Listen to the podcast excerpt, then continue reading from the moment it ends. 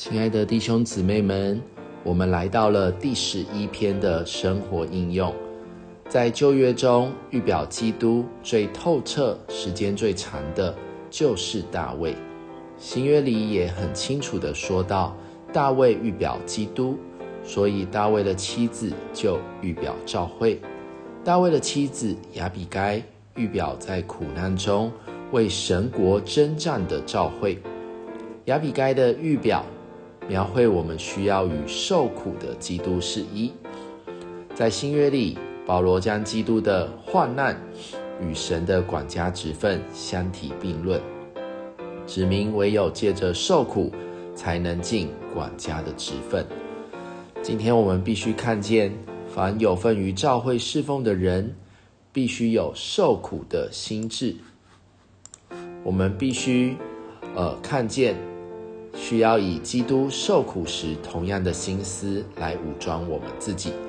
圣经也给我们看见，神没有意思要他的儿女受苦。所以呢，诗篇二十三篇一节就说到：“耶和华是我的牧者，我必不致缺乏。”神没有意思要我们缺乏，乃要我们饱足。他没有留下一样好处不给我们。我们必须看见。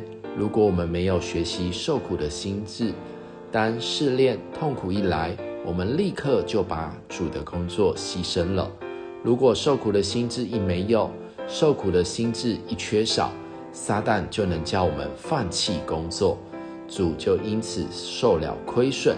我们在神面前的工作就非常的肤浅，甚至无法为神做工。我们必须知道，主呼召我们的时候。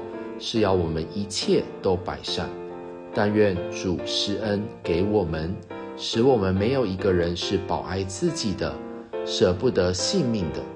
受苦的心智有多少，灵的工作也就有多少。我们受苦的心智若是有限的，我们所带给人的祝福也是有限的。愿主使我们都能看见宝贵的意象，叫我们有无限受苦的心智，我们就一定会得着。无限的祝福。